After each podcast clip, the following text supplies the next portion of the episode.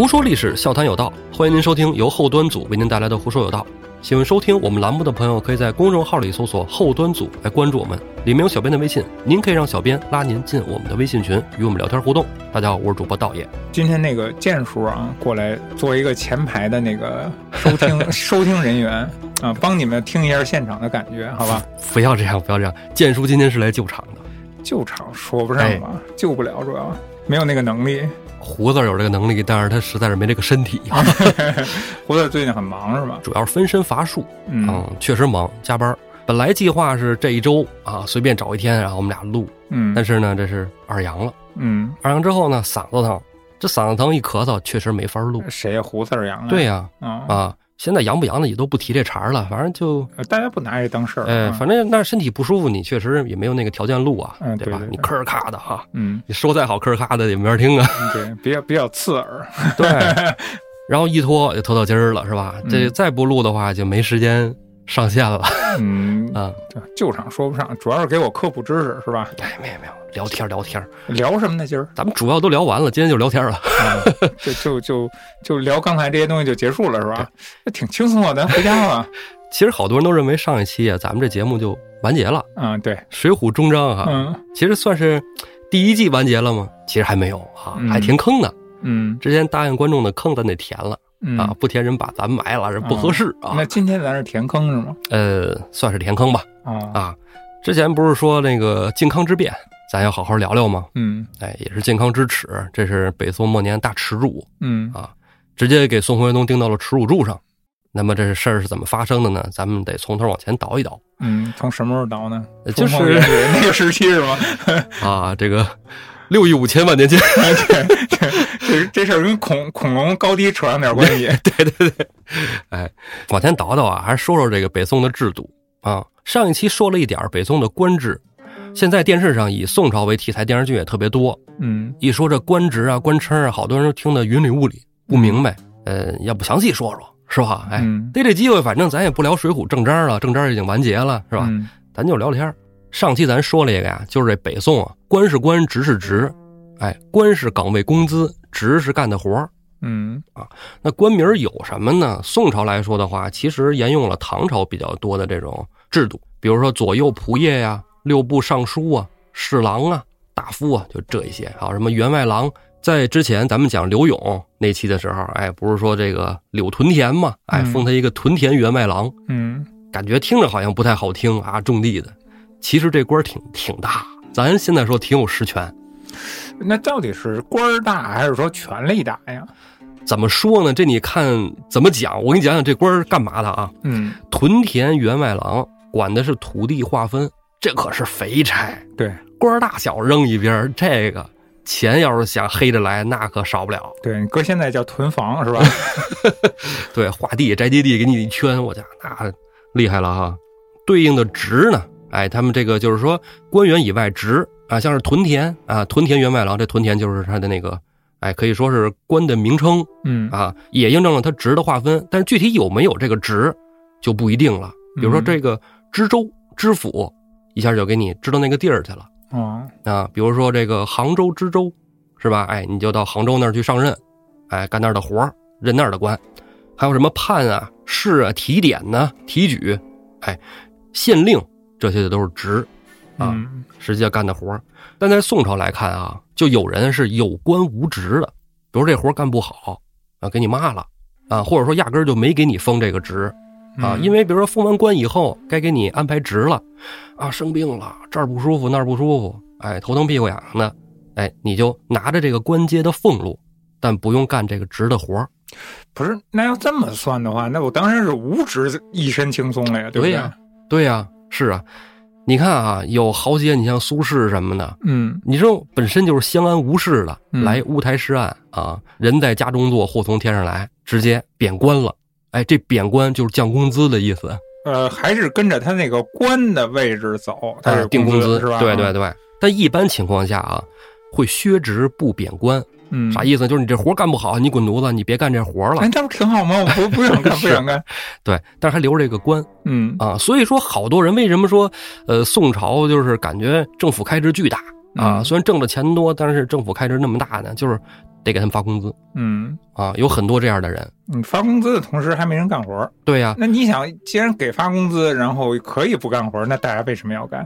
而且这里边还有什么国公啊、伯爵呀、子爵呀、男爵呀、侯爵，就就是吧？你这都得拿钱，嗯嗯，这都老厉害了。那么在职场上当官呢，其实还是用的三省六部制。这三省六部制之前提过，但没有详说。哎，三省分作中书省、门下省和尚书省这怎么怎么解释？给这三个大部门，嗯就属于是在这部门里的头头脑脑，就属于是宰职了。嗯宰职就是宰相，咱一说宰相啊，宰相谁谁谁，王安石啊、司马光，哎，都任过宰职，包括这个苏轼的弟弟苏辙也任过宰职。他任职的时候就是门下侍郎啊，就是门下省的首府官员。这里咱说这仨省是干嘛的啊？嗯嗯中书省是负责决策的，嗯就是上面讨论好我们要干嘛。门下省呢负责复核复审，啊，就这事儿能不能干？好，那能干的呢，交给尚书省去执行。所以说，尚书省啊是真正的执政机关，执政机关去执行的。他的领导呢，哎，就是左右仆射。左右仆射呢，一般就是这个宋朝可以说是最大的官了，哎，最大的官了。一般呢，尚书左仆射呢会兼门下侍郎，这个呢就是首相，宰相里的老大。第二的呢就是尚书右仆射兼中书侍郎，哎，也是次相，宰相里的老二。然后剩下的呢，比如说中书侍郎、门下侍郎和尚书的左右丞都是副宰相。所以说苏辙呢是副宰相这么一个地位，那非常厉害了。在宋朝的时候啊，这个文官啊最厉害的都是在这个都堂里，哎，叫政事堂。就是商量政策的，所有的政令法规呀、都从这儿出来。那刚才咱说这个执行的是尚书省，尚书省执行的呢，他自己本身不干这事儿，那交给谁去干呢？就是六部工刑兵吏户礼啊，这六部六部的老大呢，也就是正职呢，被叫做尚书，比如说工部尚书啊、吏部尚书啊。那副职呢叫做侍郎，比如刑部侍郎、礼部侍郎，这咱看电视剧的时候慢慢就能对应上号了，听你这一串说下来，我已经有点晕了有点晕了。啊！这太细了，真的太细了。你说，你说一般人思维啊，咱听到这儿都会带入到咱们现在的这种关系上。你说是省省一级部门是吧？嗯你县一级部门，或者说你哪怕到到村里一级的那个村干部，嗯，呃，甭管怎么说，就是说你你你刚才可能介绍都是人大内内部的啊，哎，对，对对对对，比较高位，哎，啊对对，高位的，但是嗯但是这东西我太碎了。刚才你说这任何一个部门儿，呃，分不同的工种不说，然后这一个工种里边还得分分俩啊，正负正负啊对吧其实就是正负，啊正负，但但是你正负，你你正负咱好理解呀，是吧？你你你尚书，你侍郎，这个我怎么理解？那侍郎低一等，尚书高一等，是这意思吗？哎，你看啊，这个我就解释一句啊，啊多解释了我也晕了。六部里边的政治长官不是叫尚书吗？嗯，对，因为他们汇报对象是尚书省嗯啊，我是这么对应记忆的。嗯他们汇报对象是尚书省，尚书省不是直接管辖六部吗？嗯哎，所以六部的正治长官是尚书，副职长官是侍郎。嗯嗯啊，而三省里呢，正职长官叫侍郎啊。三省里其实主要是中书省和门下省，老大叫侍郎我可以不可以简单的理解就是侍郎还是第一级，对吧？他都是那个副的，属于啊，不是在三省里是正的，在嗯六部里是负的。所以太牛了，这么绕，你真是 真是就是生怕老百姓把这个官官职给弄明弄明白了，是吧？嗯，老百姓也对不上号谁是对对谁。对对对，就生怕老百姓给摸清楚了我们这官职啊。对对对。然后你看这三省里的尚书省啊，又不麻烦了，这里不麻烦了。中书省的老大跟门下省的老大，俩人是尚书省的正副职嗯啊，其实也不算正副职，你可以算是平级，左右仆射。但是左右咱又说了，这个左边厉害一点儿啊，像是王圭就任过这个职。嗯啊，王圭这个人物他子孙在咱们的这个节目里会说到，啊，子孙后代咱们慢慢说，不着急，这就是一个小小坑啊，是吧？这是随随手一挖，是吧？啊，随手一挖。对，到了南宋呢，这三省呢合并了一下，就不那么复杂了。嗯尚书省还是尚书省，因为它跟六部相关联，干活的啊，去执行的。而中书门下呢合并起来了，嗯，称作中书门下，就没有再区分于中书省啊、门下省。咱不扯远说飞了，接着说啊，宋朝的国策，重文抑武，这咱打起先第一集可能就提过这事儿啊，嗯重文抑武。那么到底是重成什么程度呢？但是具体原因咱之前说过啊，因为赵宋皇帝就这么来的，这军营里黄袍加身啊，所以说他们对这个武将呢是压制，文人是要抬高起来。民间的流传那么一句话啊，叫“状元登第，虽将兵数十万，恢复幽蓟，逐强虏于穷末，凯歌劳还，献大捷太庙，其荣不可及也。”什么意思？就是你率兵数十万啊，恢复了幽云十六州，把这游牧民族都赶到漠北去，奏着凯歌回来，然后在太庙跟祖宗报捷，这功劳啊都不如状元及第。这么大的战功，哎，比不上你在科考上得了个状元。你你，我觉得是正常人理解一段话，总得有理有据，是吧？他应该证明一下为什么如此有这个言论呢？就是宋朝的重文抑武啊，嗯，没有理武将呢由，被贬低。对，没有理由，我就是这么这么认为，你你就得这么认为，是吧？哎，对，因为比如说你是一个武将啊，嗯能征惯战大将军，你要嗯出征打仗去，这时候派一文官来，嗯哎，你得听我的，嗯哎，你去这么打，你去那么打，你问我为什么？没为什么，皇上这么说的。嗯，你说皇上看见这个战局了吗？没有，那你不听就是反叛啊，嗯 弄死你，才能打不好使。就是皇上说明他心里还是有点逼数的，知道他他虽然重文啊，但是武武这块儿还还是有威胁，对他其实最怕的就是威胁到他的皇位，嗯，文人能有啥呀？所以他才压制。啊对，文人提提笔杆子骂骂街也就这样了。嗯，不怕被骂，耳根子硬是吧？哎，咱刚才提到这官职的时候，有一个官阶啊，嗯。咱们有提到就是御史，嗯。御史言官啊，嗯。参人的，啊。大家压傻逼，对呀，打呀啊呢，对。骂人的，对，就哎对骂人的，对。嗯嘴不好的那个，对，御史嘛。其实这个词啊，其实是从周朝就有了，也不是这词，这官职啊，嗯。周朝就有了。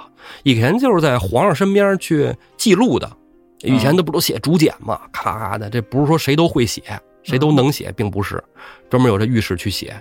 后来呢，他也开始就是记录朝臣上说的话，哎，慢慢就演变成了参人的，你可以理解成检察院嗯 啊，参当官的。但一般这都是兼职啊，就是兼着，哎，干着什么活然后兼着这个事儿。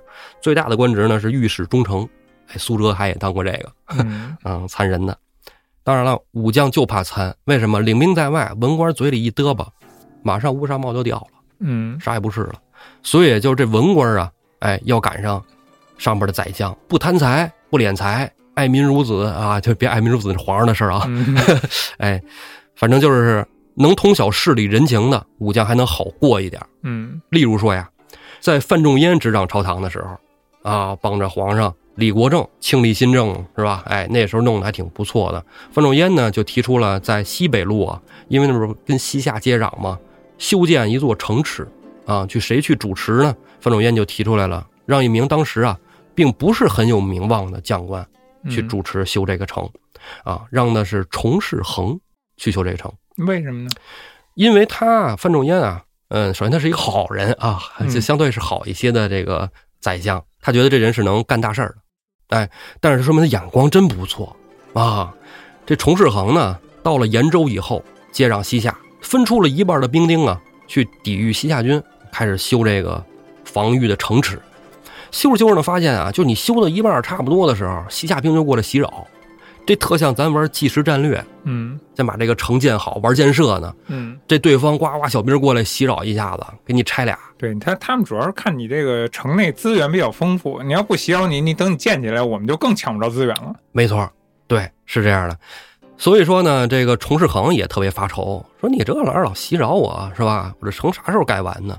我这都领了军令状了，这个嗯他就分了一部分兵呢，去抵御西夏人，然后留出一部分兵修城池，亲自领兵啊跟西夏人作战。嗯，这时候城就很快就修了，因为你没人捣乱了，很快啊。你要是亲自带兵跟这儿修城，然后让让其他部队去去打仗，好像说出来也不太露脸。啊，也是啊，啊，等这城修好了以后呢，哎，就是后来的这个清涧城，啊，很著名啊。现在在这个好像陕西，啊陕西那一块，修好这座城以后呢，哎，西夏人虽然说并不能轻易打进来了，但是人家攻打还是很很猛烈的啊，因为人家这游牧民族吧，其实主要靠掠夺啊。虽然说西夏政权已经很汉化了，跟辽一样，辽国的皇室汉化的很成功，但是底下老百姓不一样。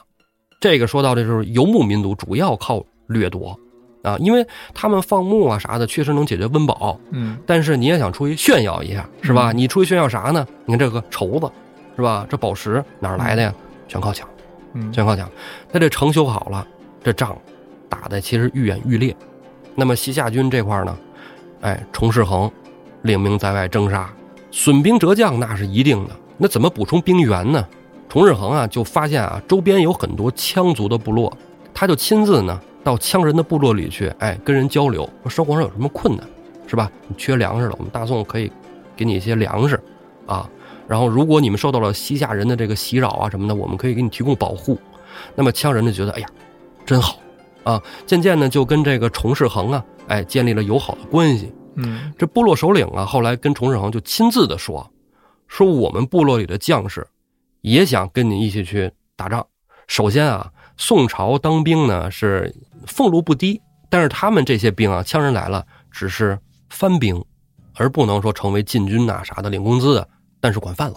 就是说他在把这个周边的部落呀都哎治理的很好，所以说崇家军里边有很多一部分是枪兵，打仗起来肯定那是吧没得说呀。你知道让我想起什么了吗？嗯，这让我想起印度了。就比如是英国带着印度印度打仗那种那种效果啊，就有点早期殖民的那种意思啊。这跟那还不一样啊！英国殖民那他是把你先是吧弄为自己其实是下等人了。他就只是利用人家。嗯，可以这么说吧，可以这么说吧。但也是由此啊，崇家军在北宋一下子就出名了。嗯崇世恒呢，就是崇家军的第一代领袖。嗯啊听起来好像很厉害，包括后来这个崇家军，咱一说就是鲁提辖那个嗯小崇经略相公府上工作的是吧？嗯但是崇世恒啊，作为崇家军的创始人，他在死的时候，朝廷没有给他任何的抚恤。嗯他儿子就是崇古嘛，就来到了京城，啊，就闹。当时执掌尚书院的领导啊，就就觉得你别别闹了，啥也不是，你这个是吧？就是武将地位低下，你有资格跟我说话。其实这个枢密院啊，跟都堂一样，都堂是文官上班的地儿，枢密院呢是武将的大领导嘛，哎，枢密使什么的。崇古一看，那你这我得给皇上上书啊，就都到京城来了，我得给我爹争下个名分啊。申诉以后呢，哎，朝廷这才给崇世恒封了一个成州团练使，啊，还是死后的这个赠官。这就一个名头吗，有什么实质的东西吗？嗯，至少这个家里边是可以说世袭吧，也不算世袭，基本就都是可以在武将圈里混了。所以嗯这跟崇家军到后来啊那么有名儿也有很大的关系。啊后边还有发展是吧？，对，在靖康之变中，崇家军的地位其实是非常高的，嗯，而且左右了好多场战局。啊，那我可以理解，就是说，比如说他没有在这一刻重视的话，有有可能这个这一个部这波部队他就散了，对是吧？他也没有后边的发展了对，所以说还是得感谢范仲淹发现了崇世恒。啊。对，是从一开始派到那边去嘛，然后才发展起来的。对，咱刚才说了，这个羌人在崇家军里边啊，当做番兵。宋朝的军队啊，分成四部，嗯，四部分。首屈一指的就是禁军，嗯，咱也说这个林冲八十万禁军教头嗯啊，是吧？林教头啊，禁军。然后呢，还有就是湘军，嗯湘军一般呢就是选不上禁军的，禁军有要求，嗯啊，身高啊、臂展能拉多重，而且有的还选选长相啊。啊所以说湘军呢是次一等的，啊，湘军、禁军都属于是宋朝的军队。嗯那么还有两兵，就是乡兵和番兵。嗯这个乡兵呢，就是乡亲的那个乡啊，嗯乡村的乡，就是民兵嘛。啊，它两个乡，乡军和乡兵啊还不一样，嗯那个乡呢就是正房、偏房，啊，偏房不也叫厢房吗？是吧？哎，媳妇儿小媳妇儿的区别。呃，你可以理解成偏军，嗯，偏房偏军，啊对好家伙。啊，湘军嘛，西厢记那个湘啊，嗯，而乡兵呢就属于是乡下的乡，是不是这意思吧？民兵组织。哎，这里啊，禁军和湘军有工资，乡兵和番兵没工资，只管饭。嗯。那宋朝的军队制度啊，以募兵制为主，就是职业军人。啊，禁军、湘军都属于是职业军人，嗯。尤其是以禁军啊，禁军呢又分作了上中下三等，在禁军里啊，有一部分可以说大部分都是招上来的，一嗯。一般都是什么样呢？比如说，你说你家里要是有地种，或者说你有手艺，嗯，哎，比如说你会蒸炊饼啊，嗯然后教给自己儿子蒸炊饼，家家都蒸炊饼，都是手艺人，你打铁啊，儿子教给儿子打铁。你种地教给儿子种地，嗯，子承父业嘛。对，有事儿干，干嘛去当兵啊？对吧？我能吃饱肚子就好呀。对，那是要命的活儿啊！对当兵，去当兵的是什么样的人呢？没地没手艺，一般都是流民呢？嗯这些人去当兵，再从这里边矬子里拔将军选出来，哎，一票为禁军。那这么想的话，这禁军也够次的呀。哎，是你听着次吧？嗯但是禁军的主力来源于哪儿啊？招安，嗯，就跟咱之前说这个《水浒传》似的，招安主要靠招安来的。但是宋朝啊，还流行一句话呀：“欲得官，杀人放火受招安。啊，就是你就得干坏事儿。”对你得你得首先得到人的重视，为什么呢？我们的禁军打不过你嗯啊，你厉害，你招安过来之后是吧？你这就是主要战力啊。嗯，但是我就听上去很像什么呀？就很像，也不叫现代吧，就当初比如说老蒋那会儿啊，就各种军阀似的。你有点那意思吧？你看你越来越牛，你这方势力那方势力的越打越牛，然后你都是你地方势力，然后拿过来用，最后打着打着，最后就给你收编了而已，然后变成正编了。呃，他那个有点像节度使那种感觉嗯啊，地方割据嗯啊，跟这个招安还不一样。招安是你是本来山上土匪嗯啊，我现在都是给你收过来了，嗯，就跟那个《亮剑》里边是吧嗯，把和尚杀了那帮山寨土匪，哎，你别说那土匪，他们不是被孔杰给招安了吗？对你都别说土匪了，你就说那个李云龙吧，对吧？他一开始刚干的时候，他就是什么样的规模呀？最后那片儿到最后的时候，他都干成什么规模？是对，到后来就是一个加强团了嘛，对，一开始一小股部队，最后都成成成什么编制了？你想想，打仗时候就是这样，一时一变，你不知道跟什么人就会师上了，是吧？嗯就就就怼上了，嗯哎，人越来越多，那也有越打越少的，是吧？嗯这都不一定啊。所以说，在宋朝当兵啊，要是能进入禁军，那就是铁饭碗，衣食无忧了。嗯，就等于你没点名头，没点呃光荣的战绩，你还你还进不去，你还是没人收你。对，那么受招安的这些人呢，也成为了主要战力，但是同样也成为了不稳定因素。嗯啊慢慢到了北宋末年呢，这禁军呐发展成啥样呢？就已经啊，有的士兵啊就都拉不开弓，嗯，有的呢上不去马，就已经到这种程度了。嗯然后他们不是每年你得评审吗？春秋两季，因为评审之后呢，分这个上中下三等兵嘛，啊，你这个工资不一样了。不是为什么呢？就是他怎么会发展成这样呢？你想，他按按说啊，咱们按招安这理理论来说，你都是优秀的、有战绩的，我们把你招进来，那为什么迭代一代一代的就变成这样了呢？是是太养养尊处优了吗？其实是这样的，就是在团队里工作啊，你想你一个人本来特别卷，你到这儿来呢、想发光发热，嗯但是进到企业里之后，你发现大家都躺平，嗯这时候你要不躺平，你就成为了异类，嗯，没人跟大家混了，啊，大家都在混圈子。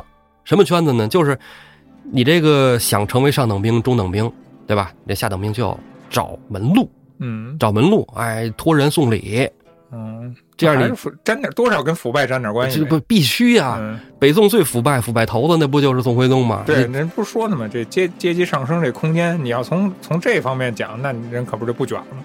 你要说给我这儿我拼杀啊，我战绩我能让我上升，那大家就是积极的。那你从这个呃人际关系上走，那那就不是谁都有这个能力的了。对，这是尤其是北宋末年，那关系是第一位的，最重要的啊！你的战队是吧？你你嗯你上面是谁？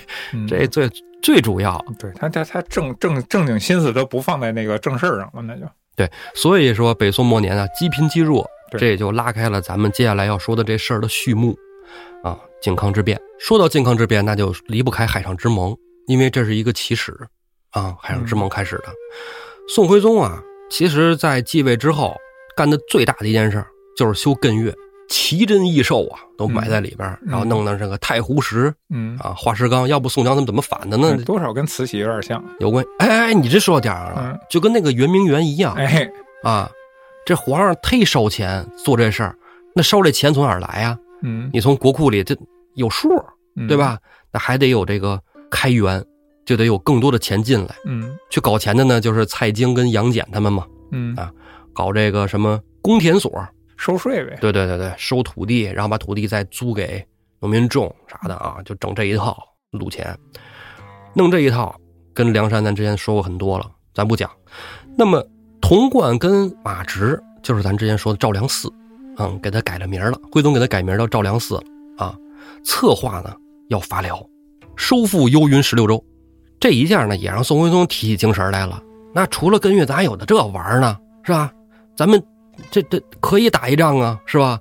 哎，跟金人联合起来打一仗，这不是签的海上之盟吗？本来一开始啊，这个消息送回来以后，宋朝呢派了人啊去辽那边打探一下。您看，你得知道敌人虚实，他要真虚，趁他虚要他命，对吧？等使臣呢从辽回来了以后啊，发现辽国没有任何这种打算，就是想和平啊，全力呢人应应付金军呢啊，跟这女真人在打仗啊，跟咱这边没有任何瓜葛啊，还想好好的，这一下呢就控制了五年。为什么？宋徽宗当时一觉得啊，他们不想打，不想打不打吧，接着修艮岳，嗯嗯嗯嗯，种个花儿，养个草，直到艮岳修完啊，哎，一转眼五年以后了，又提起海上之盟这事儿来了。宋徽宗呢写了一个誓目。就是备忘录清单，让当时出使金国去谈海上之盟的马正的儿子马扩，哎，把这备忘录清单呢给完颜阿骨打送去。等这女真人的首领完颜阿骨打呀看到了备忘录清单啊，哎，说你行，先不念呢，我先试试你小子，哎，让我看看宋人是什么能耐，就拉着马扩去打猎去了。女真人喜欢打猎嘛，渔猎民族。等带着马扩来到了猎场啊，说你看。这里边张袍野鹿，应有尽有，能打什么全凭你运气。来露一手给我们看看。这时候马阔呀，马阔呀，弯弓搭箭啊，骑上马呱呱出去绕了一圈，打了两个黄章子回来。哎，人都说这宋朝文人是吧，肩不能担担，手不能提篮，这可以，这挺厉害。而且金国的国相啊，完颜撒改称马阔为野利麻利，什么意思呢？就是女真语里的呀，善射之人。嗯，就可以理解成这个蒙古人的哲别，啊，神射手。阿骨打一看，嗯，可以，那你有这个本领，那我们有资格坐在一起谈了。哎，展开你的备忘录清单，咱们看一看吧。里边主要啊是三条，简单来说呢，就是徽宗啊提议第一个，燕京包括西京都归还我们。详细说来就是燕山以南诸州，啊，就是北京以及北京以南诸州呢都归我们，西京啊。就是现在山西大同以及山前山后诸州，就是大同以北的一部分草原地带和以南的山岳地带啊，都归我们。然后还有就是营滦平三州都划归大宋。阿骨打说呀，就是西京啊这一块离我们东北太远，就太远嘛，离东北太远了。因为阿骨打呀，他心一直在黑龙江阿城，就没有想往南走的意思，所以无所谓。对，无所谓，我可以不要啊。燕京这块呢，我主要是为了抓辽地。我想把辽灭了，因为辽以前一直欺负女真嘛，所以就是哎报仇啊，干掉他。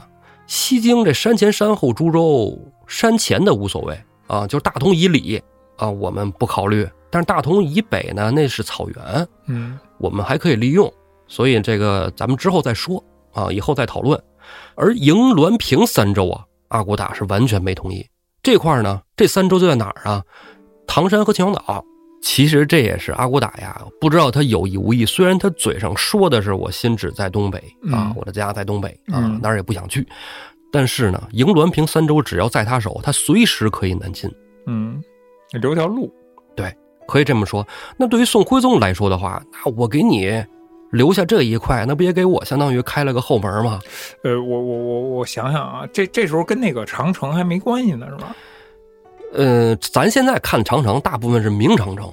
对啊，明啊，对，像那山海关，嗯，当时这山海关很重要啊。对，宋朝的时候不叫山海关，叫榆关。嗯，其实是在现在的山海关以南。榆关呢，也是这从东北进到华北平原的主要通路之一。嗯，榆关之后就是营滦平三州。对，因为你说到这个，就正好卡到这个山海关这儿了嘛。嗯，我我就想起这个来了。但对于宋来说呀，榆关还是很重要的。嗯啊，要拿在手里。但是阿骨达是完全不可能把这给你。嗯啊，就已经说死口了。嗯，那么有争议的是哪儿呢？有争议的就是山西大同的山后诸州，还有营滦平三州。嗯，但是为了这个海上之盟能顺利进行，阿骨达他认为宋朝是非常强大的，因为无论是从地理面积还是人口总数上，都跟女真人就是没法比，就完全不是一个量级的。嗯，这个时候阿骨打还在期待着宋朝的力量。刚刚咱说的就是三条里的关于地理的第一条。第二条呢就是钱，啊，阿骨打打仗，女真人也是需要钱的。那么就是说，如果咱们一起把辽国灭了以后，给辽国的岁币能不能给我？啊，徽宗是答应了，啊，没问题。但是呢，辽国的碎币五十万担都给你没问题的前提是我刚才说的如上株洲都得给我，啊，还是拿钱买地嘛，拿钱买地。这时候阿骨打含糊了一下啊，马阔接着介绍第三条，宋徽宗啊，其实这时候耍了个心机，怕女真人耍滑，所以提出来了夹击，我不打你不打，啊，就咱俩一起出兵，一块儿打。因为宋徽宗怕什么呢？到时候你把辽国全灭了，你咣咣咣全占上了，嗯你株洲都是你不给我了，咋整啊？对吧？然后你再跟我要碎币，我还拿不着地儿，那不合着跟以前一样吗？只不过以前是给辽的，现在给了金，对吧？所以宋徽宗说咱俩一块打，哎，我打这地儿算我的，你打地儿算你的，是吧？而且我们也不多打，我们就打幽云十六州。那么说好了以后呢，女真人当时还是很诚信的，就没问题。阿骨打其实还是很实在的啊，就觉得行啊，你不打我不打，我们先呢打中京啊，你说那些幽云十六州我们不动啊，给你留着。这时候你看啊，一个超级大国北宋啊，和一个新兴的渔猎民族建立的国家金国准备夹击辽国，啊，这辽国是不是很惨呢？嗯这一个国家呀，真正到惨的时候，是从内部开始瓦解的啊！这国家的崩溃啊，一定是从内部开始瓦解的。怎么着还不怪人俩联合？对，辽国这时候的宫廷内乱特别严重。嗯啊辽国发生了什么事儿呢？天祚皇帝呀，准备立他这个二儿子晋王为太子，啊，就觉得这个呃晋王很厉害，而且这个文妃呀啊教导的也好，嗯但是呢，就恼了元妃。元妃生了呢三四皇子，啊，他就觉得我儿子才是那个呢，是吧？文妃有什么呀，是吧？不就会莺莺燕燕吗？啊，所以元妃呀就撺掇自己的哥哥萧凤仙，当时是辽国的枢密使，兄妹俩一起去诬陷文妃，说把文妃拉下马，二皇子也洗脱不了干系呀、就诬陷呢文妃跟他的姐夫达里和联合他的妹夫耶律余睹暗中谋反。哪朝皇帝，咱甭管哪国，你要说一个谋反这事儿，那都上头。嗯天祚帝也一样，天祚帝呢一生气就把这文妃呀给杀了，不问青红皂白，也不知道怎么那么血壮顶梁门，把文妃杀了，把他的姐夫达里和也给杀了。这时候呢，耶律余睹听说啊，那俩都给杀了，这早晚得到我头上，就跑了，跑到金国去了，成为了金国伐辽的重要谋臣。耶律余睹啊，到了金国以后呢，其实是满腹仇恨的。他对于到辽国来攻伐打仗、抓天祚帝，那是不遗余力的啊，各种出谋划策，催着阿骨打出兵。阿骨打就说：“我们跟宋签了协议了，是吧？我现在当然也想出兵，我这现在军队里都已经是吧，大家都摩拳霍霍了，就等着跟宋一起夹击呢。哎，耶律余睹可等不了啊，不是人有签协议哈，我不出兵你不出兵是吧？对呀、但是耶律余睹就说呀，现在是最好的时机，嗯为什么呢？朝廷里边内乱，啊，互相猜忌啊，各种的杀你杀我，我杀你的，对，正内耗呢。对，你就趁这时机出兵是最好的。后来耶律余睹旁敲侧击啊，再加上吴乞买、詹憨等人，哎，一起就是撺掇阿骨打说好，那就先把中京拿下吧。嗯这个时候就是说没等宋朝，为什么呢？宋朝不是说失约了啊，宋朝是因为这个方腊起义了，啊 平方腊去了。啊，这也是自己有事儿忙忙顾不过来。对，本来已经把西北军集结了嗯啊，准备伐辽，但是方腊那儿起义，你得先安内嘛，嗯，对？吧？就大军啊，兵指江南，平方腊去了。等平完方腊回来啊，这边吴乞买跟詹憨已经把中京打完了。嗯打下了中京以后呢，哎，就准备，既然就这样，那送那么肉，咱们先到是吧？先到战斗指定地点，嗯 到时候一块儿再打就完了。金军兵分两路，完颜吴乞买呢奔了燕京，就是现在的北京；嗯 詹憨呢奔了山西，啊，就是大同。天祚帝一看金兵来势汹汹啊，这玩意儿没法打呀，就颠了，跑路了。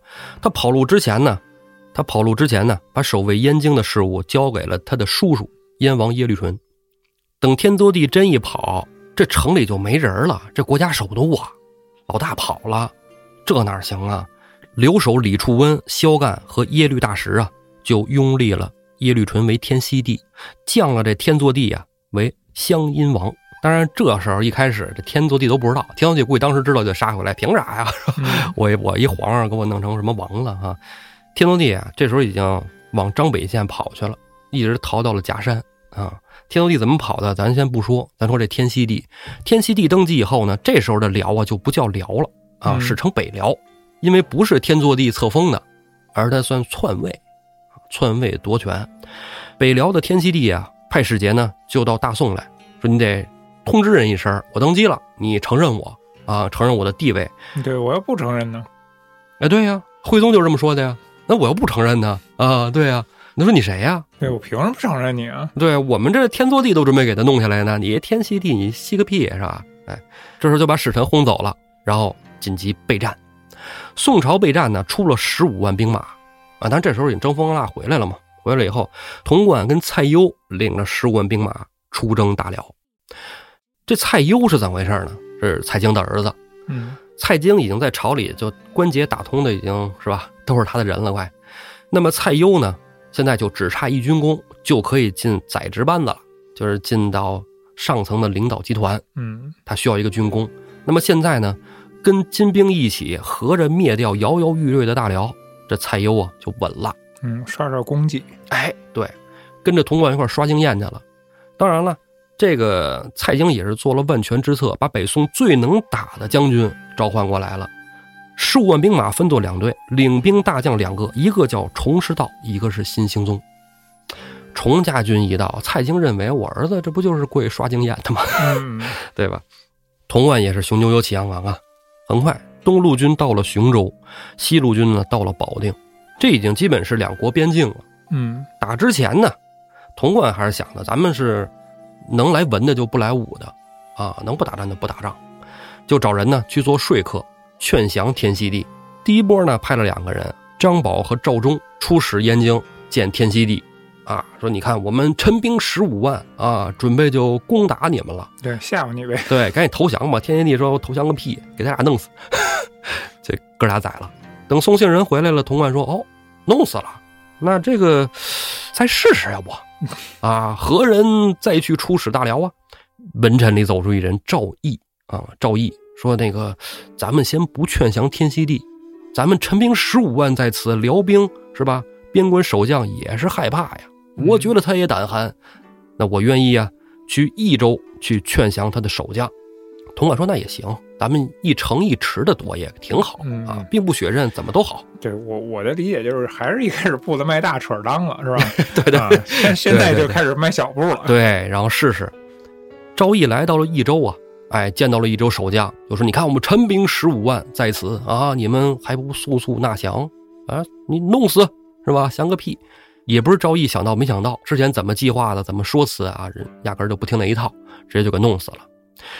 这个时候，童贯呢，就是那种锲而不舍的精神就体现出来了啊，说都死了仨了是吧？去两波死仨，何人再去出使大辽？我我觉得他 主要还是不想打仗。对对，就是不想打仗，对，就是不想。文臣队伍里出来了一个能打的人呐，这人就是之前说射死两条张路，让嗯完颜撒改称作野力麻利的人嗯马扩啊，马阔出来了。能用的人好像就这么一个了，去金也是他，然后去辽还是他。对 对，马阔因为别人都不敢去了嗯啊，别人都一听说出使还疯了吗？这不是送人头去吗？这不是有病？嗯马阔说：“我去，啊，我去。说这个我的随机应变没有问题啊，我去一定能说降，哪怕是一城一池，甚至天西地，我都要尝试一下。”潼关一看，好啊，有勇气啊，赶紧去吧。马扩呢出了军营，想着我说服什么城防将军呢？我去直接拿下天西地。嗯直接就奔燕京来了。马扩奔燕京城的路上啊，哎，碰见了一支军队，和他擦肩而过。这支军队呢，就是辽国的大将耶律大石。听说了宋兵已经来到了边界之后，集结了两千人马去迎战宋军呢。马扩心说啊，我们十五万，你带两千人，何足挂齿啊？就接着往燕京城而来。等到了燕京城啊，他进城就亮明自己身份啊，我是宋朝使节。这时候啊，都知道宋跟辽可能要打仗，辽这边老百姓呢就很心慌，因为北边金兵打着，是吧？东北边金兵往过打，南边的宋再一夹击，辽国老百姓最遭殃啊。嗯，对吧？老百姓就围着他问啊，说怎么回事啊？是宋要打仗了吗？啊，可别打仗啊！咱们都和平这么多年了。这时候马阔就寻思，就说说这个老百姓虽然都这么说，老百姓不想打仗，说那你你们就去多宣传这种是吧？多宣传这种话，你们去跟你们是吧当官的人去讲，慢慢的这个舆论起来之后，我跟天祺帝也好聊啊，也算是一个舆论攻势嘛。但这时候啊，围着马阔有其中一人啊，叫刘宗吉，这人也不知道是从哪儿听说的，就跟马阔说呀：“是这个大人，我有要事与你讲。”马阔一听，哎呦，咱这儿来这儿还有人跟跟咱说点什么秘密吗？哎，刘宗吉跟马阔来到一无人之处，刘宗吉就跟马阔说呀：“大人，耶律大石带了两千的军卒到边境迎战宋军，你可知？”马阔说：“知道啊，看见了。”刘宗吉说：“大人，强弩之末。”不用管他，不必在意。为什么？他两千人里边只有三百人是军队，剩下的都是征的杂役。因为对于辽国人来说啊，就是辽兵辽将，啊，那三百人，剩下的呢一千七百人啊，就是汉人呢，还有一些民兵。刘宗吉说呀，不足为虑。马扩说：“哎呦，那这个消息很重要啊。那现在辽国军队的虚实到底如何呀？”刘宗吉说呀：“大人，不用说了。”这这这这大老百姓都知道，跟金兵打仗死伤无数啊，这都没什么人了。皇帝都跑了，皇帝带着主力军队跑了，这城中空虚啊。马扩一听，好，这么重要的消息，一定要给童贯童大人送去。赶紧呢，刷刷点点写了一封信，并且带了一只童贯亲手赠给马扩的一只鞋，交给了刘宗吉，说你这个作为信物，赶紧把信儿送回去。你这边只要边境一打上，连连告捷。我在城里跟天祺帝谈判，心中就有筹码了，对吧？因为这叫城下之盟啊！我的军队打过来了，首先我安然无忧了，你不敢杀我，你杀我人那边直接屠城了，对吧？马扩安排走了刘宗吉啊，就来到了大辽朝堂上，跟这些辽国的文臣武将站在一起，不卑不亢。他不像是之前那些人说什么我们宋军十五万，现在不聊这个了啊，就是我们已经发兵了，哎，战争在即，大朝势若危卵，危在旦夕。我劝呢，你们赶紧商量怎么纳城投降为妙。辽国那边一听，哎呀，之前就来一波十五万说没打，这现在打上了，这可怎么办呢？因为辽国人心里自己明镜耶律大石就带两千人去，这去不天选的吗？嗯，能打台就三百。对呀，你这玩意儿，咱们要不然降了吧？怎么着啊？然后也有胆儿大的站出来指着马扩，你们大宋背信弃义啊，背信弃义！咱们有澶渊之盟，几百年的和平就被你这一刻打破了。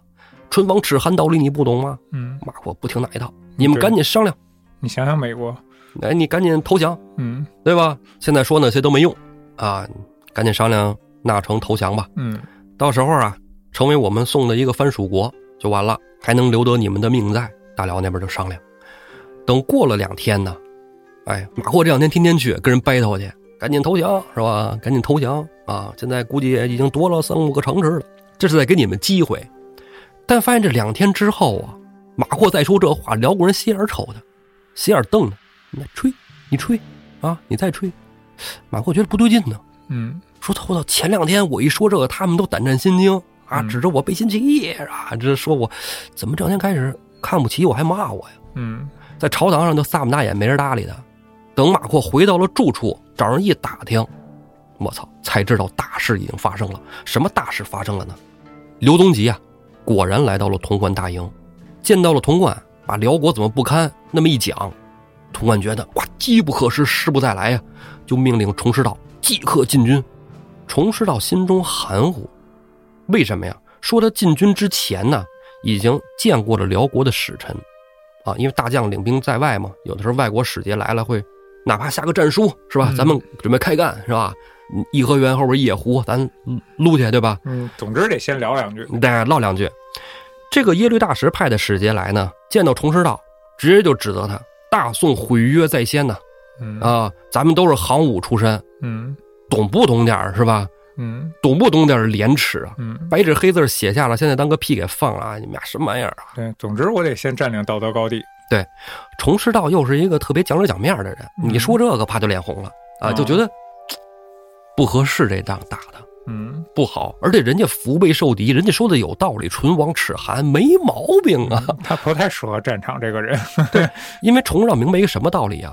已经被汉人同化的辽，对我们造不成直接威胁。嗯，而虎视眈眈的女真才是最可怕的。嗯，他是有远见的，他的思路是对的。但是他这么想，童贯可不这么琢磨。你跟童贯聊这个聊得了吗？嗯，在童贯眼里，你猜，你再是崇家军的老大，西北军的将帅，你在我眼里就是个狗，给我打，过河，给我打。没办法的，崇师道啊，领着军队入侵了大辽。这打仗，尤其是过河，极其凶险。为什么？么呢？最怕击之半渡，什么意思？就过一半儿啊！你这军队我过了一半儿，这时候兵将过来，你在河里的你，你看着干着急，嗯，上了岸的全得死。耶律大石啊，这时候就发起了总攻，啊，虽然他人数少，但是你一过河，你过河五百，我两千上来先宰你啊！嗯，而之前咱也说了，晋军是一个什么样的状态？前面呱呱一死人，人辽兵杀过来了，宋军这边胆就寒了，嗯，有的胆都吓破了，嗯，就往回退。再加上啊，当天夜里风雨交加呀，宋军这边就开始传说辽兵这边几十万人马杀来了，其实人就两千人。宋军这边自己把自己吓破胆了，踩踏死伤啊，哎，数千人。什么叫祸不单行啊？嗯，东路军崇师道这边，哎，过河受阻，兵败了一场。西路的新兴宗同样吃了败仗。这两次败仗啊，导致了最危险的，是在燕京城的马扩。马扩在那儿不是舌战群雄的吗？还在那儿 battle 呢吗？嗯，哎，这时候人都不搭理他了。嗯，而且我这样想活着出去也不行嗯啊，有难度。想了个对策，第二天再上朝堂来呀。进朝堂，人都斜眼瞅他，傻逼。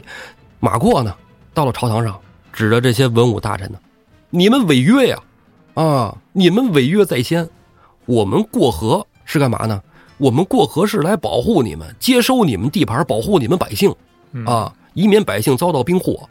我们没想开战，是你们先打的，你们先动的手，哦，真会说呀！占领道德高地啊这，一对，就来来来这一出啊！这帮文人啊，马阔这么一说呀，人那边就懒得搭理你了。反正现在打了，你们也没打过，你你怎么着？马阔就是扯，我们就是和平纳降，以免战争发生更大的冲突啊！战火引至全境，百姓生灵涂炭的。嗯，辽国那文臣说：“行了，别逼逼了啊，我找人给你送回去吧。我这心里自己也想我操，这帮人要弄死我呀！这，那看你这挺勇敢的，给你送回去啊！算了算了，你们大宋从哪儿来回哪儿去吧啊！别跟着裹乱了。送马扩回来的人呢，哎，叫王介如，我还真回去了啊！哎，回来了。王介如送马扩回来的路上啊，就跟马扩说呀：“说你们不要想说你们保护我们大辽百姓，是我们大辽境内汉人不少，但是朋友，已经两百多年过去了，这些百姓已经接受他们是辽人的事实了。虽然他们不是契丹族，但是也不再认为自己是宋人了。若有一天呢，真要是战争开始了，这些人也会为守护大辽的城池而不惜牺牲生命，去抵抗你们大宋啊！所以你就别来这一套说辞了。王介如呢，给马扩送到了新城，当然在新城驻扎的呢是耶律大石。耶律大石呢就说：“你们大宋啊，真的就别来这一套了。你说，你说你文的，你说的你不讲理，对吧？哎，违约在先，武的你又打不过，就别丢人现眼了，滚回去吧！啊，马扩到最后基本是逃回到了潼关大营。到了潼关大营，潼关劈头盖脸又骂了马扩一顿，啊，就说你说你是不是你派的那刘宗吉，告诉辽国现在不行了，让我们出兵。结果这刘宗吉跟着到了前线，他先死了，之后人辽兵杀过来了，你中圈套了，你知道吗？你中了辽国的计策，当场啊就要把马扩给砍了。觉得这个贻误战机呀、啊，情报有误，这众将啊死劝活劝，才把这马扩的命给保下来。潼关这时候虽然说指责马扩啊，这没错，但是这仗打了失败了，统军大帅是他，他得找个替罪羊。他让整个军队呢退守到了雄州，找谁当这个替罪羊去给朝廷申报？我说我们打不下来啊，撤退了，就说这场战争失利了。打这场败仗的人呢是崇师道，冒失深夜进军，被辽兵击于半渡啊。崇师道领兵有误，朝廷一听啊，是啊崇师道岁数也大了，让他退休吧，致仕吧。结果崇师道就成了这个潼关兵败的替罪羊，并且潼关呢让马扩编瞎话，啊，说你回朝的时候啊，你不要再说什么辽国弱小了，你一定要说你到了燕京之后看到了辽国非常强大，不是咱们十五万兵马能拿得下的啊，所以才导致的兵败。童贯写信把责任都推到了崇师道身上，马扩写信呢啊 说辽国强大啊，宋徽宗一看那就算了，下令班师吧啊，不打了呀 不打了，就回来吧，啊，我怎么觉得这里外里被坑的是是女真呢？你说的真没错，女真人听完这个消息，阿骨打都惊了，你知道吗？阿骨打是惊了，就说辽强大，我们他妈都没看出来。啊，你你十五万，你跟这儿闹玩呢？你过来，对呀、而这十五万兵马人吃马喂，一下就导致了北宋财政吃紧。对啊，你就扔钱来了呗，扔完一圈你就回去了。这时候怎么办呢？就只能是在民间加税，啊，能收更多的钱上来。因为一打仗花钱太多，嗯宋徽宗之前修艮岳呀，基本把钱花干了。嗯花净了，再打仗哪有钱啊？这边北宋的老百姓遭殃啊，军队吃瘪，女真那边吃惊啊。但是阿骨打呀，还是很尊重约定，燕京城我们就不打，嗯留给大宋。嗯，求你了，你还不如打了呢？你也太实诚了。对，为什么阿骨打呢？其实也是，也是有一个心眼儿，嗯想着是我要是打了，他要是岁币不给我了，啊，咱得守约，到时候那个是吧？一年五十万两岁币得给我。嗯，他就没想你打了，你占了，不是你的了吗？哎，对，这这这，他可能还是更在乎钱吧？嗯啊，他觉得辽国那城池也没啥的，嗯，他也没想在这儿多待啊。哎，这说白了这样想啊，他就没想治理，你给我交钱就完了呗，是吧？你没想着那么那么复杂的东西。但是燕京城不打，这个兵也不能轻易撤退呀、嗯，就派着使臣进到大宋来问问怎么回事。嗯咱咱也聊聊。你看这仗打到现在挺尴尬的，是吧？问问使臣来到大宋一问啊，大宋这边就回信啊，就是说现在这个时机未到啊，我们觉得时机未到。前些时候我们是做了一个小小的试探啊，一个小试验啊，之后我们用兵，你们该打你们打你们的啊，没关系啊，到时候是我们什么时候出兵，到时候咱们给你们通信儿啊，一起出兵夹击燕京城。那你说他等啥时机呢？这我跟你讲啊，玩的 easy 模式就是，你说缺装备，天上掉装备的时候，天熙帝死了，大辽天熙帝死了，嗯死了，他这一死啊，本来这个北辽刚刚建立，这家伙更加的摇摇欲坠啊。嗯五军大将萧干就立了萧后啊，萧后因为人家耶律娶的媳妇儿都姓萧嘛，哎，萧后为皇太后啊，萧太后执掌朝政。辽国由萧太后执掌朝政的时候还挺多的啊，也很正常。但是天熙帝死的时候呢，有一个遗愿啊，就姚立啊，姚立萧太后执掌朝政。你说这为什么没有说让那个天熙帝的儿子执掌朝政啊？没有，因为天熙帝觉得自己啊来的皇位不正，心里还特别有逼数，他呢就在临死之前遥立了天祚帝的儿子为太子，啊，等他驾崩之后，由天祚帝的五儿子秦王耶律定继承大辽皇位。所以说，这个萧太后啊，在这儿啊执掌兵权，只能说什么呀？替耶律定在这儿守燕京城了，但是实权在他手里啊。这个萧后还是挺有名的，啊，叫萧普贤女。啊，萧普贤女，她跟天熙帝啊有一个最大的不同，是她完全不相信汉人，完全不信任汉人，他只信任契丹人。导致他不信任的原因呢，就是曾经拥立天熙帝的处置使李处温准备降宋。李处温在降宋的时候，他也是在犹豫，我是降金还是降宋呢？最后觉得自己是汉人，降宋可能更好。但是他想降还没逃出来的时候，就被发现了。萧太后呢，就把李处温给处死了。处死之后呢，才变得不相信汉人。他觉得，如果要是跟宋战端开启，那么可能有很多的汉人都会倒向大宋，所以还不如就直接把他们啊从城里的官职都给他抹掉啊，弄死的弄死。这就给了在辽的很多汉人危机感。其实他应该想想，在燕京南部株洲啊，统兵将帅大部分都是汉人。嗯啊，这只是埋下了一个隐患啊，一条导火索，还没有真正的爆发。那宋这边呢，觉得哎呀，天熙帝驾崩，机会来了，这时候是吧？呃，趁他崩要他命啊，对吧？哎，结束大辽的时候到了，宋军二次派兵征讨大辽，嗯，这时候就不是崇师道了还他妈有脸来，我就觉得挺牛逼的。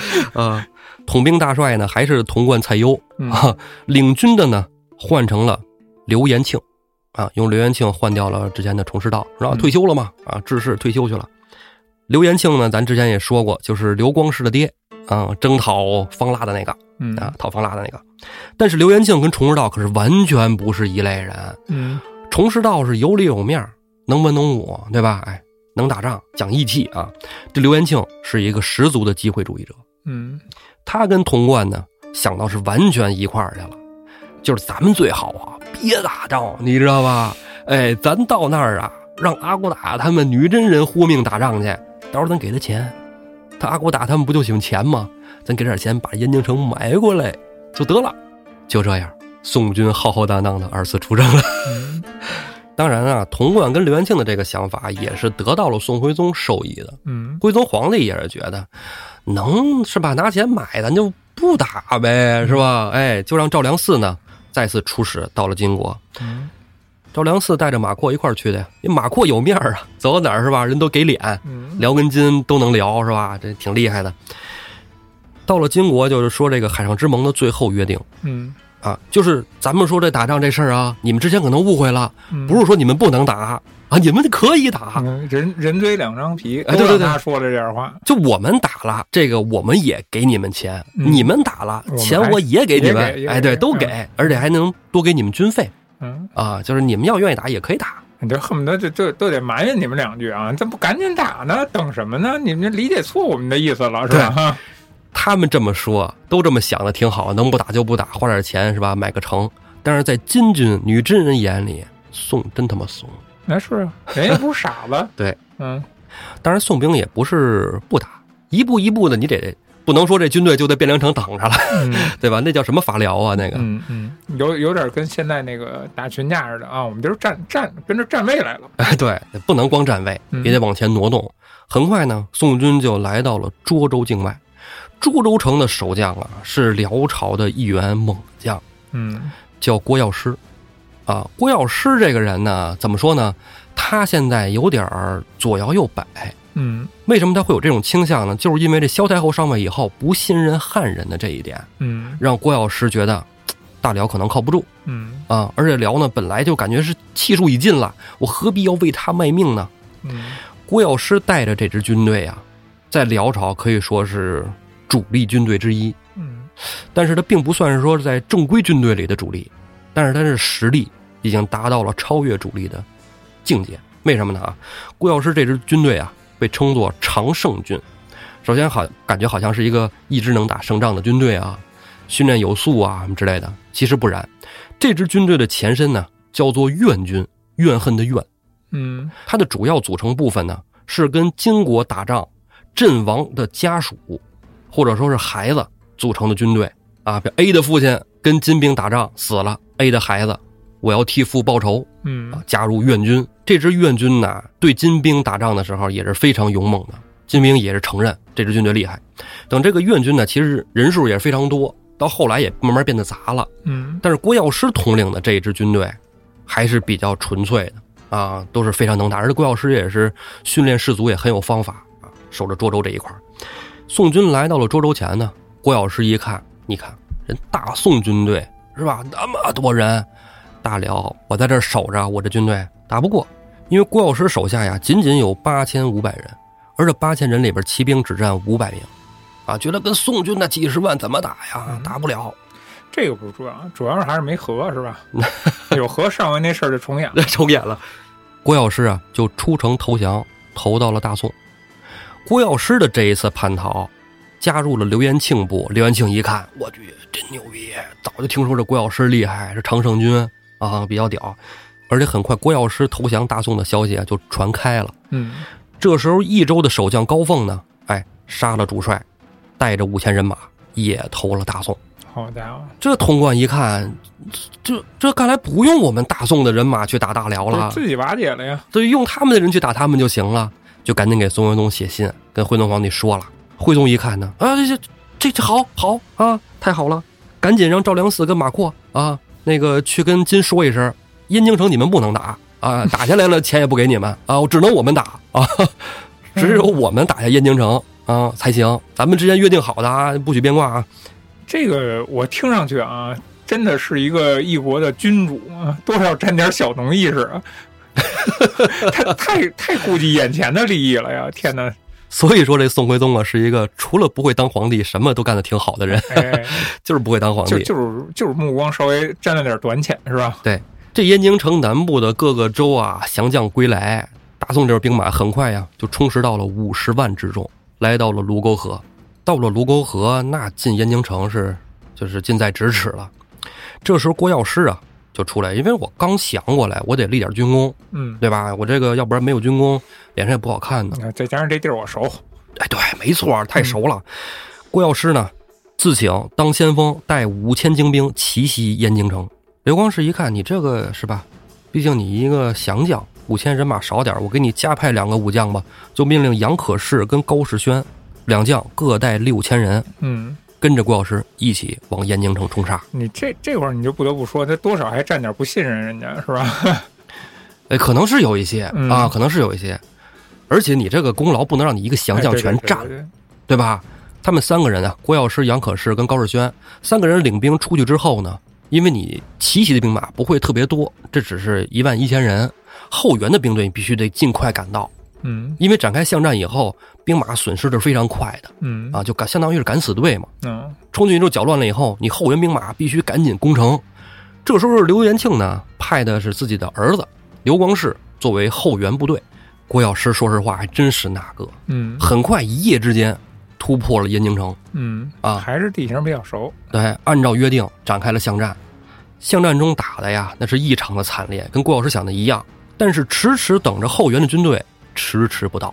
嗯这后援军的刘光世啊，压根儿就没进燕京城。嗯也就直接导致啊，高士轩战死，郭药师的全部兵马呀，也几乎全军覆没。郭药师的目的是什么呢？我要赶紧冲进燕京城，杀到皇宫里，捉住萧太后，嗯，这仗就可以不打了。哎，啊一方面立大功，另一方面这太后这个对我也不好，擒擒，对，哎，还真是嗯擒贼先擒王吧，嗯对吧？哎，先把这个萧后擒了。嗯，多少也急到了点儿，对，萧太后呢就找到了五军大将萧干。当然，这时候其实城中军队已经不多了，只组织了三千人。啊，萧干带着三千人呢，在城里边一边与宋军交战呢，一边散播流言。散播什么呢？就是辽的几十万援军呢，哎，举火为号，已经要杀入城了。萧太后啊，就命五军大将萧干，哎，带着三千人在这死守城池。郭药师，在这打着打着仗，你后援不到，兵将越打越少，几乎全军覆没了。萧干也是真的很能打啊，把高士轩给直接弄死了。宋军这面被俘虏人数众多，说实在的，郭药师带来那些人，咱就说这仗打不了了，咱就是往回逃就往回逃啊，反正几乎没有做俘虏的，俘虏都是宋军。在这宋军营里啊，萧干就散播流言，就跟其他士兵在那说啊，咱们不用怕啊，不用怕。宋军虽然围城了，但是咱们几十万的援军已经到城外了，即刻即刻从北面入城，到时候给宋兵来个合围啊，直接就灭了他们。如果按照郭药师的计划，燕京城指定能破，但不是是吧？刘光世胆儿怂了吗？哎，没去成。宋营里这帮俘虏啊，听了萧干这些流言，他们都认为是真的，嗯因为这是吧？朝里皇上都知道辽国异常强大呀，嗯是吧？几十万人马援军马上就到了，这家伙举火为号，到时候合围宋营，大宋估计就完犊子了。幸好我在这儿当俘虏，没事儿。嗯这时候萧干派人来了，说：“你们这帮战俘滚回去吧！啊，在这儿也是吃我们粮食，滚！”这帮俘虏一回来是带着流言回来的呀，嗯啊，回到军营里，这消息就开始传了，消息很快就传到了大将刘延庆那儿。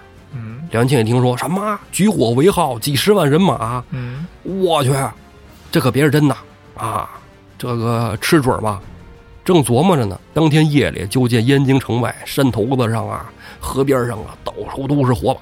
这刘元庆一看，满身遍野火把，几十万援军到了，兄弟们赶紧撤呀！嗯，从智商上我觉得就是就是一碾压的级别呀，哎连夜呀，宋军宋将烧营而逃，一直逃到了雄州。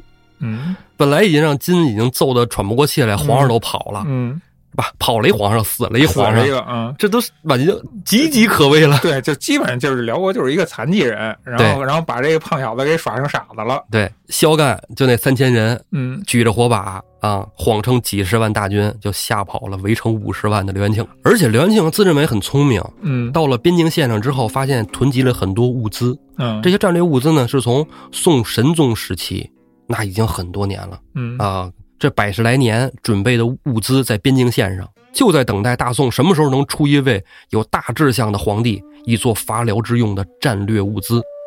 李元庆一看，这不能留给大辽啊，让士兵举火把这些战略物资全给烧了。哎呀，这一下子其实是北宋就再也没有往北打的能力和实力了。嗯，你但凡找一个，就是怎么说呢，头脑正常一点的人，这仗都打下来了，这好像并不没有太大的难度，非得找这么一个残疾人，就头脑智力上沾点残疾的人。宋这时候就赶紧得给金送信儿啊，嗯，说没事，你们打你们打，给你钱。对我啊我算一下啊，你们可以翻来覆去已打你们可以打经是翻第三遍了吧？第二遍啊，反复横跳，对你们可以打啊，你们可以打，你们打吧，打完之后给你钱啊，我赎回来这地儿就行了不是。关键，我这时候想的是什么呀？我要是金啊，我要是女真是吧？我我这会儿我要再能信你送，我都我我都是脑子站点有问题了，就得 所以阿骨打呢，这次把那个传信的马阔呀留下了作为人质嗯。啊，以马阔为质，就说行，我们打没关系，你别走嗯。啊，你看着我们打完了，对，有有什么你现场解说一下，你现场跟我们说明一下对对对对好像又我们又犯了什么错误、啊，对你你看着点儿，别到时候你有什么变数，哎对对有什么变数，对，我们怎么打打哪块儿，我们随时问着点儿是吧？对，呃，甲方你给我留这儿，因为金兵这时候已经早把西京打完了嗯。啊，詹憨那边都已经胜利了 啊，山前山后株洲的都已经是金兵的这个地盘了。阿骨打一看，那就行吧，来吧，反正这时候已经都到了这个张北这一块了，很快就到了燕京城了。嗯到了燕京城外呀，阿骨打就说：“咱们先不打，嗯，先不打仗。